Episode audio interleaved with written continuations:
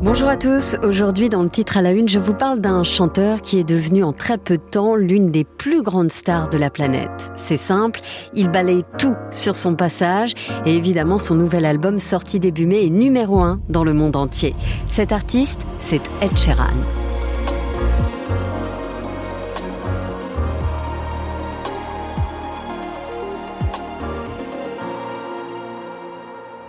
Quand on parle d'Ed Sheeran, il y a un mot qui revient sans cesse dans la bouche des spécialistes, des journalistes, c'est le mot phénomène. Ed Sheeran, une star au succès fulgurant. Nous sommes le 21 juin 2012, c'est la 30e édition de la fête de la musique, et sur France 2, Nagui annonce Ed Sheeran sur scène. On va calmer un tout petit peu l'ambiance, mais ça va être une voix incroyable. Une guitare, une voix. Il y a un an, Personne ne le connaissait dans le monde entier. Aujourd'hui, il vend des millions d'albums. Il est classé cinquième dans les charts aux États-Unis. Il reprend une chanson qui avait été aussi chantée par Nina Simone ou encore par Muse il y a à peine 4 ans. Feeling good? Vous vous sentez bien? Vous vous sentez bien?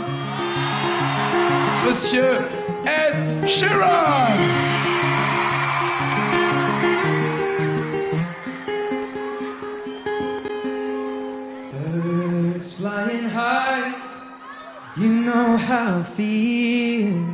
Ed Sheeran capable de remplir le Stade de France ou n'importe quelle salle en Europe. Juste avec sa voix et sa guitare.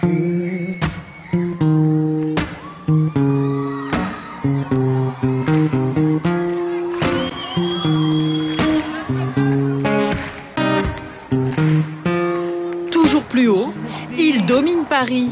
C'est vraiment magnifique. Comme les stades du monde entier. Ed Sheeran est le premier artiste à remplir Wembley seul sur scène trois soirs de suite. Puis deux stades de France à 30 ans. Salut. Comment ça va? Il peine encore à croire en son ascension fulgurante.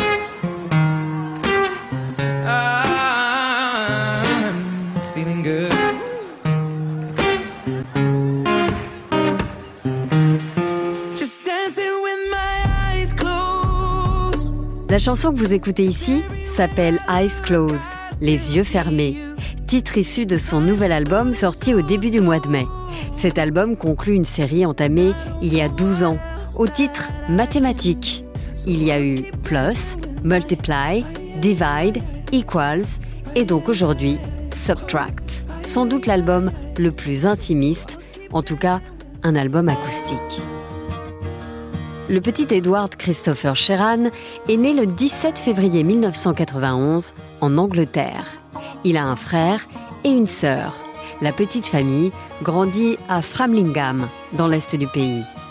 L'enfance d'Ed Sheeran est artistique. La musique est très présente.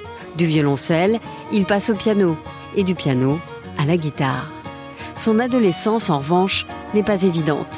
Il est victime de harcèlement à cause notamment de sa couleur de cheveux. Il s'est déjà confié sur cette période de sa vie. J'étais roux, donc j'étais instantanément jugé en arrivant à l'école. Roux, avec un bégaiement, de grandes lunettes et un peu bizarre. Mais en grandissant, j'ai aimé cette différence.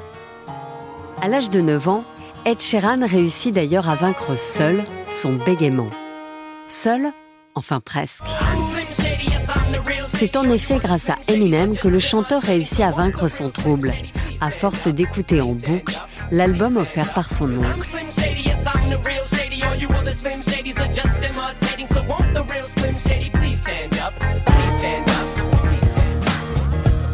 Adolescence compliquée, beaucoup de harcèlement et un refuge trouvé dans la musique.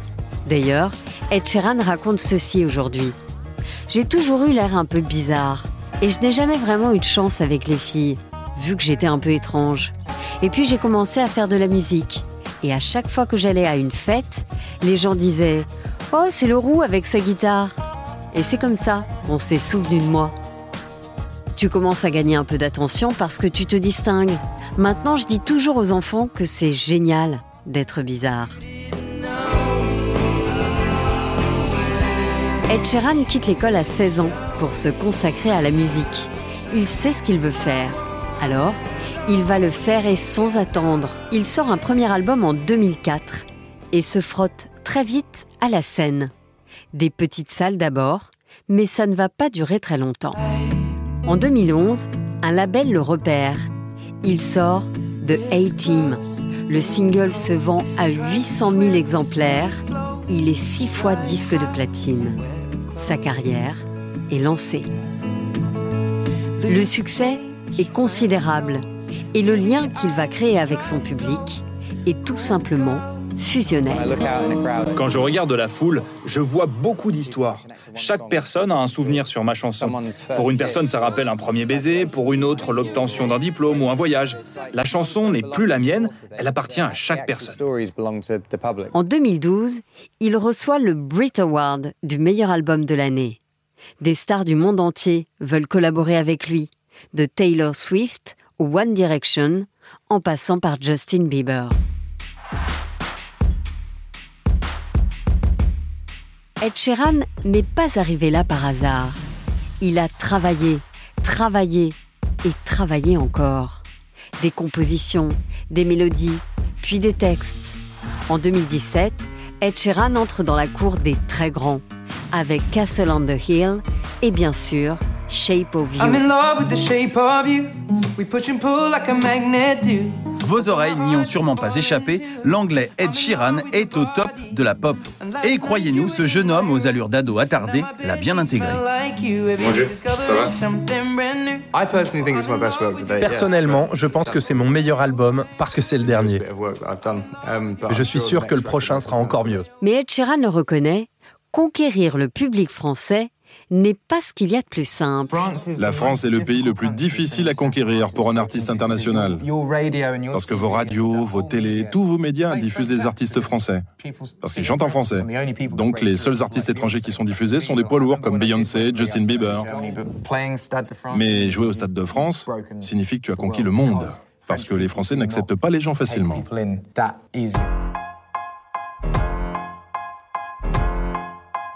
En tournée, Ed Sheeran rafle tout. Avec Divide Tour, on parle de la série de concerts la plus lucrative jamais donnée par un chanteur. 9 millions de billets vendus. C'est du jamais vu. Sans compter le nombre d'écoutes. Des dizaines et des dizaines de milliards d'écoutes sur les plateformes. Aujourd'hui, Ed Sheeran continue de remplir n'importe quelle salle et tous les stades du monde entier. Début mai 2023, il a remporté un procès, important pour lui et son image. Il était accusé aux États-Unis d'avoir plagié un tube de Marvin Gaye. Ed Sheeran s'est rendu au procès, où dans le box des accusés, il a sorti sa guitare pour se défendre. Pour se défendre des, des, accusations qui disent que la progression des accords en fait est quasi similaire, il a carrément sorti sa guitare dans le prétoire. Alors on n'a pas les images, on a juste ce croquis, mais qui montre à quel point cette scène elle est euh, surréaliste parce qu'en fait il l'a sorti pour jouer les quatre accords clés de sa propre chanson et euh, pour montrer qu'ils étaient bien différents de la chanson de Marvin. Il a donc finalement gagné son procès et peut à nouveau se concentrer à 100% sur sa musique. Son nouvel album, Subtract, est sorti le 5 mai 2023, deux jours après la mise en ligne d'un documentaire sur la star par la plateforme Disney ⁇ Un documentaire dans lequel Ed Sheeran se livre comme jamais. Bonjour Guillaume Molia. Bonjour. Vous êtes aussi connu euh, sous le nom de Pop Slay. Vous décryptez euh, chaque semaine sur YouTube les plus grands classiques de la pop musique, de la pop culture. J'invite euh, d'ailleurs nos auditeurs à découvrir vos vidéos parce qu'on apprend plein de choses. Ed Sheeran, il fait quand même pas l'air de jalousie les autres artistes pop avec ses milliards et ses milliards d'écoutes. Comment est-ce que vous expliquez un tel succès? À chaque fois, à chaque album En fait, l'histoire de Ed Sheeran, elle est aussi euh, passionnante qu'inspirante, je trouve. Et euh, au fil des années, il a vraiment réussi à captiver, à, à conquérir le, le cœur de millions de personnes euh, dans le monde. Déjà parce que euh, c'est quelqu'un de très simple au final, c'est quelqu'un qui est très humble. On le voit lorsqu'il en interview, dans sa manière de parler, dans son attitude, il a l'air très, très accessible. Et je trouve que cette accessibilité, on la retrouve aussi dans ses textes. C'est pas un artiste qui va parler de sujets controversés, il va pas y aller de, manière frontale, il va pas avoir des clips choquants, il va, il va avoir pour seule ambition de parler de sa vie, mais je trouve que les éléments qu'il inclut dans ses chansons euh, permettent à, ses fans de s'identifier très rapidement. Et puis euh, cette simplicité-là, on la retrouve aussi sur scène, et je pense que c'est ce qui fait euh, le charme de l'artiste, c'est que lorsque vous allez le voir dans un stade, il n'y a que lui, sa guitare et, son talent, et ça fonctionne. Et puis je pense qu'il a réussi aussi à séduire un, large public parce qu'il est, cross-format, c'est-à-dire que parfois on a un peu du mal à le catégoriser, on ne sait pas s'il fait de la pop, s'il est plus indie, s'il est plus folk, il est plus euh, acoustique. Parfois, il va piocher un peu dans des, dans des sons RB, dans des sons euh, un peu plus électro comme Bad Habits. Ce qui fait qu'il est diffusé partout et il arrive à séduire euh, un large public. Donc je pense que c'est sa simplicité, sa manière d'écrire aussi qui a quand même été publicité par les médias et ses fans. Et aussi, c'est quelqu'un qui s'est toujours battu depuis qu'il a commencé. quoi. C'est un gros, gros travailleur. Il dit lui-même qu'il écrit avec son cœur. C'est ça, du coup, c'est ça, ça, qui touche directement finalement? Oui, je pense. Par exemple, à son dernier album, il dit l'avoir écrit en, en, très peu de temps parce qu'il avait besoin justement de, faire sortir tout ce qui se trouvait dans son cœur et dans sa tête. Parce qu'il vient de traverser une période difficile. effectivement, il a, il a écrit cet album lorsque sa femme qui était enceinte a appris qu'elle avait un, cancer. C'est aussi une période durant laquelle il a perdu un ami qui était proche et aussi une période durant laquelle il a dû prouver son intégrité en tant qu'artiste devant la justice pour toutes les affaires de, plagiat. Euh. Et donc, euh, je pense que ça a été effectivement une période très difficile pour lui. Il s'est pas caché d'être euh, en dépression. Je pense aussi, pour en revenir à la question précédente, que c'est ce qui plaît aussi chez, chez ses auditeurs, c'est quelqu'un qui est très vulnérable, très sensible et qui s'en cache pas. Il a souvent parlé de sa phobie sociale, de sa dépression, et ce nouvel album, justement, parle de tout ça. Il a ce look d'ado euh, depuis le début, avec des vêtements larges de skater, bon, alors, sauf quand il met un costume pour, euh, pour aller au tribunal, mais euh, on a l'impression qu'il grandit pas vraiment. Est-ce que c'est ça aussi qui plaît, cette espèce d'innocence? Oui, c'est vrai on a un peu l'impression que c'est euh, l'ami qu'on connaît depuis euh, tellement d'années, qu'on voit grandir sous nos yeux, qu'on voit devenir célèbre. Et puis, euh, c'est marrant que vous parliez de, sa manière de, s'habiller, puisque c'est vrai que lorsqu'on le voit, par exemple, apparaître sur des, cérémonies très glamour, comme les, je sais pas, les Grammy Awards ou les MTV Music Awards, plutôt que d'arborer une, une, tenue qui va être un peu très luxe ou euh, très recherché. Non, il va juste se pointer avec un jean et un t-shirt et des baskets. Ça nous permet de, de nous identifier euh, très facilement à lui. Je trouve que Sheeran, c'est un peu le modèle de l'anti-pop star, quoi. C'est-à-dire qu'une pop star, on l'imagine très glamour, euh, très provocant. Bah, c'est vrai que si on le compare, alors pas dans la musique, mais à Beyoncé par exemple, bon bah il y a Beyoncé puis il y a Ed Sheeran. Mais les deux remplissent des stades. C'est vrai à leur manière. Et c'est vrai qu'on a l'impression parfois, si, euh, si, on regarde un peu du côté des pop stars, euh, des pop stars féminines et des pop stars euh, qui sont des hommes, on a l'impression que les femmes doivent justement prouver, avoir des tenues incroyables, doivent avoir plein de, de danseurs et de danseuses autour d'elles. Et peut-être que les hommes, on en entend moins. Je ne sais pas si c'est à géométrie. c'est vrai parce que lui, il se pointe, comme vous l'avez dit, avec sa guitare et puis un, micro. exactement. Et c'est aussi un auteur-compositeur qui, qui, est très recherché. Il y a beaucoup d'artistes qui veulent travailler avec lui. Pourquoi Est-ce que c'est parce que euh, il capte tout de suite ce qu'il y a dans le cœur de, celui qui vient lui demander un texte? Peut-être, ouais. C'est vrai qu'il a, il réussit à retranscrire avec beaucoup d'émotion ce que beaucoup de personnes traversent euh, dans le monde, et je pense que c'est ce qui fait euh, son charme. Et aussi parce qu'il il y a beaucoup d'artistes qui ont fait appel à lui, notamment Taylor Swift qui a été une des premières à le soutenir. Il avait fait, je crois, sa, oui, il avait fait sa première partie il y a quelques années. Il a également écrit pour Justin Bieber, pour BTS aussi, je crois. One Direction. Pour, One Direction, exact.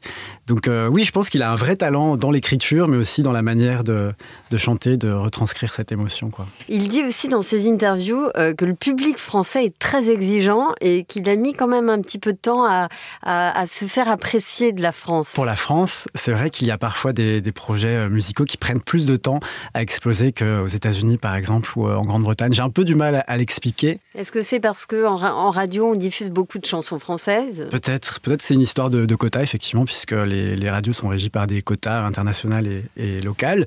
Mais euh, peut-être qu'on est un peu plus frileux, oui, sur des artistes internationaux. Je pense pas que ce soit un problème de langue, puisqu'il y a quand même des, gros tubes qui sont euh, anglophones et qui ont cartonné ici. Mais euh, quand même très attaché à nos artistes locaux. Et parfois, des projets prennent plus de temps, effectivement, à venir en France. Et les, chiffres d'Ed Sheeran, on va y revenir, parce qu'ils sont quand même monstrueux quand on parle en dizaines et dizaines de milliards d'écoutes. Qui, qui d'autre qu'Ed Sheeran peut faire ça? Il y a très peu d'artistes hein, qui arrivent à faire ça. Je pense à des Drake, des The Weeknd. Des Lewis Capaldi, euh, des Billie Eilish, mais c'est vrai que Ed Sheeran a réussi à le faire en très peu de temps, sur plusieurs titres en plus. Euh, je crois que Shape of You est le, titre le plus streamé de sa discographie. Et ça, pareil, comment est-ce qu'on peut l'expliquer? Il s'est inspiré de plusieurs registres musicaux, que ce soit de la pop, du RB, de la soul aussi, ou même... Euh, ou même des sons acoustiques. Il avait d'ailleurs fait un album acoustique et je pense que le fait d'avoir une certaine pluralité dans les sons qu'il utilise permet euh, de toucher une plus large audience et ainsi plus d'écoute. Alors il, s'inspire, vous dites, on va en venir aux questions qui fâchent. Le, plagiat, il a eu deux procès, mais il a gagné à chaque fois. Il s'inspire, il copie pas. En tout cas, la justice dit qu'il ne copie pas. Il a souvent été effectivement accusé de plagiat. Si on prend un peu d'auteur et qu'on a une vision plus large, c'est vrai qu'il y a souvent des accusations qui sont faites lorsqu'il a des énormes tubes euh, comme ça. Donc évidemment, Ed ayant une multitude de tubes, c'est pas vraiment étonnant qu'il ait été accusé à de multiples reprises.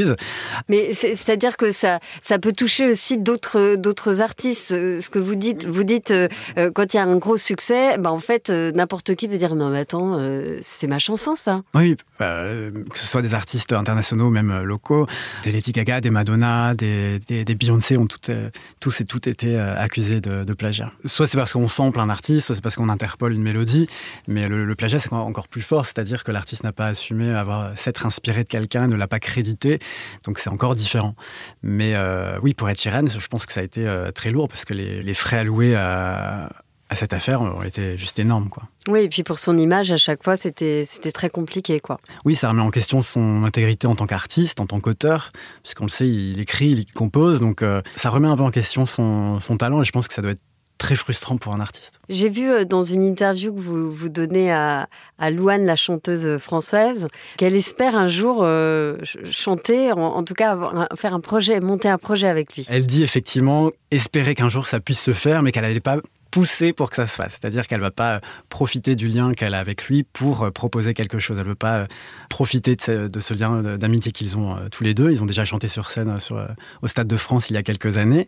Mais effectivement, je pense que les, deux colleraient super bien ensemble de par leur voix, mais aussi de par leur, simplicité dont on parlait plus tôt. Louane est quelqu'un de, de, très simple, très humble. Euh, elle est brillante, je trouve, dans ce qu'elle fait. Donc, euh, les voir collaborer ensemble, ce serait génial. Euh, d'autant plus que Ed Sheeran a déjà collaboré avec des artistes français, dont Vianney récemment. J'allais vous en parler. Vianney, c'est un peu. c'est une surprise. Notre Ed Sheeran français. un peu, c'est vrai. Physiquement, au, niveau aussi du caractère, peut-être? Oui, peut-être. Alors, pour le coup, je ne connais pas Vianney, donc je ne saurais pas vous dire au niveau du caractère, mais il paraît effectivement très simple. C'est un peu le, le gendre idéal. Il aborde parfois des thèmes qui sont assez, euh, assez sensibles aussi. Un peu cette même dégaine euh, qui est très attachante finalement. Donc euh, les voir collaborer ensemble, c'est surprenant parce que personnellement, je ne m'y attendais pas, mais euh, force est de constater que ça colle. On disait, Charn, il a ce look d'ado, euh, il entre dans une pièce, évidemment, on le reconnaît immédiatement parce qu'il est, il est complètement atypique. il en a souffert quand même quand il était plus jeune. En tout cas, il était, il était pointé du doigt par ses camarades, notamment au collège. Oui, il a subi du, harcèlement, il a, il a été rejeté lorsqu'il était plus jeune. Et ce rejet auquel il a dû faire face quand il était jeune ne va être que le le premier d'une longue série des rejets qu'il va vivre durant sa vie d'adolescent, mais aussi de sa vie d'adulte. Euh, lorsqu'il était plus jeune, il bégayait beaucoup et il était également critiqué pour son apparence, euh, mais ça l'a rendu plus fort. Et finalement, il a découvert qu'en chantant, eh bien, il arrivait à ne plus bégayer. Donc il a, il a continué avec ça. Et ce que je trouve très fort, c'est qu'à l'âge de 16-17 ans, il a abandonné l'école pour euh, se consacrer à 100% à la musique, pour atteindre son rêve, son objectif. Et il s'est donné corps et âme justement pour atteindre cet objectif, c'est-à-dire qu'il a, il a tout lâché pour vivre de ça. Il a dormi parfois euh, dehors. Il a écumé les, bars, les, scènes ouvertes, les, house parties. Et il travaillait 24 heures sur 24. Vraiment. Et jusqu'au jour où il a déménagé à LA, il a fait la rencontre de Jamie Foxx, ou du moins son manager, qui l'a repéré. Et l'acteur lui a dit Écoute, viens chez moi, j'ai un studio, tu en fais ce que tu veux, tu peux même dormir à la maison si tu as besoin. Il en a évidemment profité, et puis euh, la, suite de l'histoire, on la connaît. Quoi. Et c'est assez ouf parce que donc, ce rejet dont il a été euh, victime lorsqu'il était plus jeune s'est répété lorsqu'il a essayé de lancer sa carrière. Et effectivement, vous parliez de, de ce look atypique, mais pour les labels, on disait, on disait qu'il était bizarre, que ça ne serait pas vendeur, que ça n'a pas de, de, force marketing. Mais en fait, je trouve que cette, euh, ce côté atypique, finalement, ça a fait sa force. Et finalement, c'est ce qui a plu, je pense. Parce que c'est un artiste qui a gardé les pieds sur terre, qui est resté tel quel. Je pense que la colonne vertébrale de son succès, c'est le fait qu'il soit resté fidèle à lui-même depuis le début, qu'il soit resté atypique. Et ça, euh, peu d'artistes arrivent finalement à, à conquérir autant de personnes en restant soi-même. Et je trouve que c'est une belle leçon. Bah, je vous remercie beaucoup, bah, Guillaume Moulia, d'avoir répondu à mes questions pour le titre à la une. Je rappelle que vous décryptez chaque semaine sur YouTube les plus grands classiques de la pop musique et de la pop culture. Merci. Merci à vous.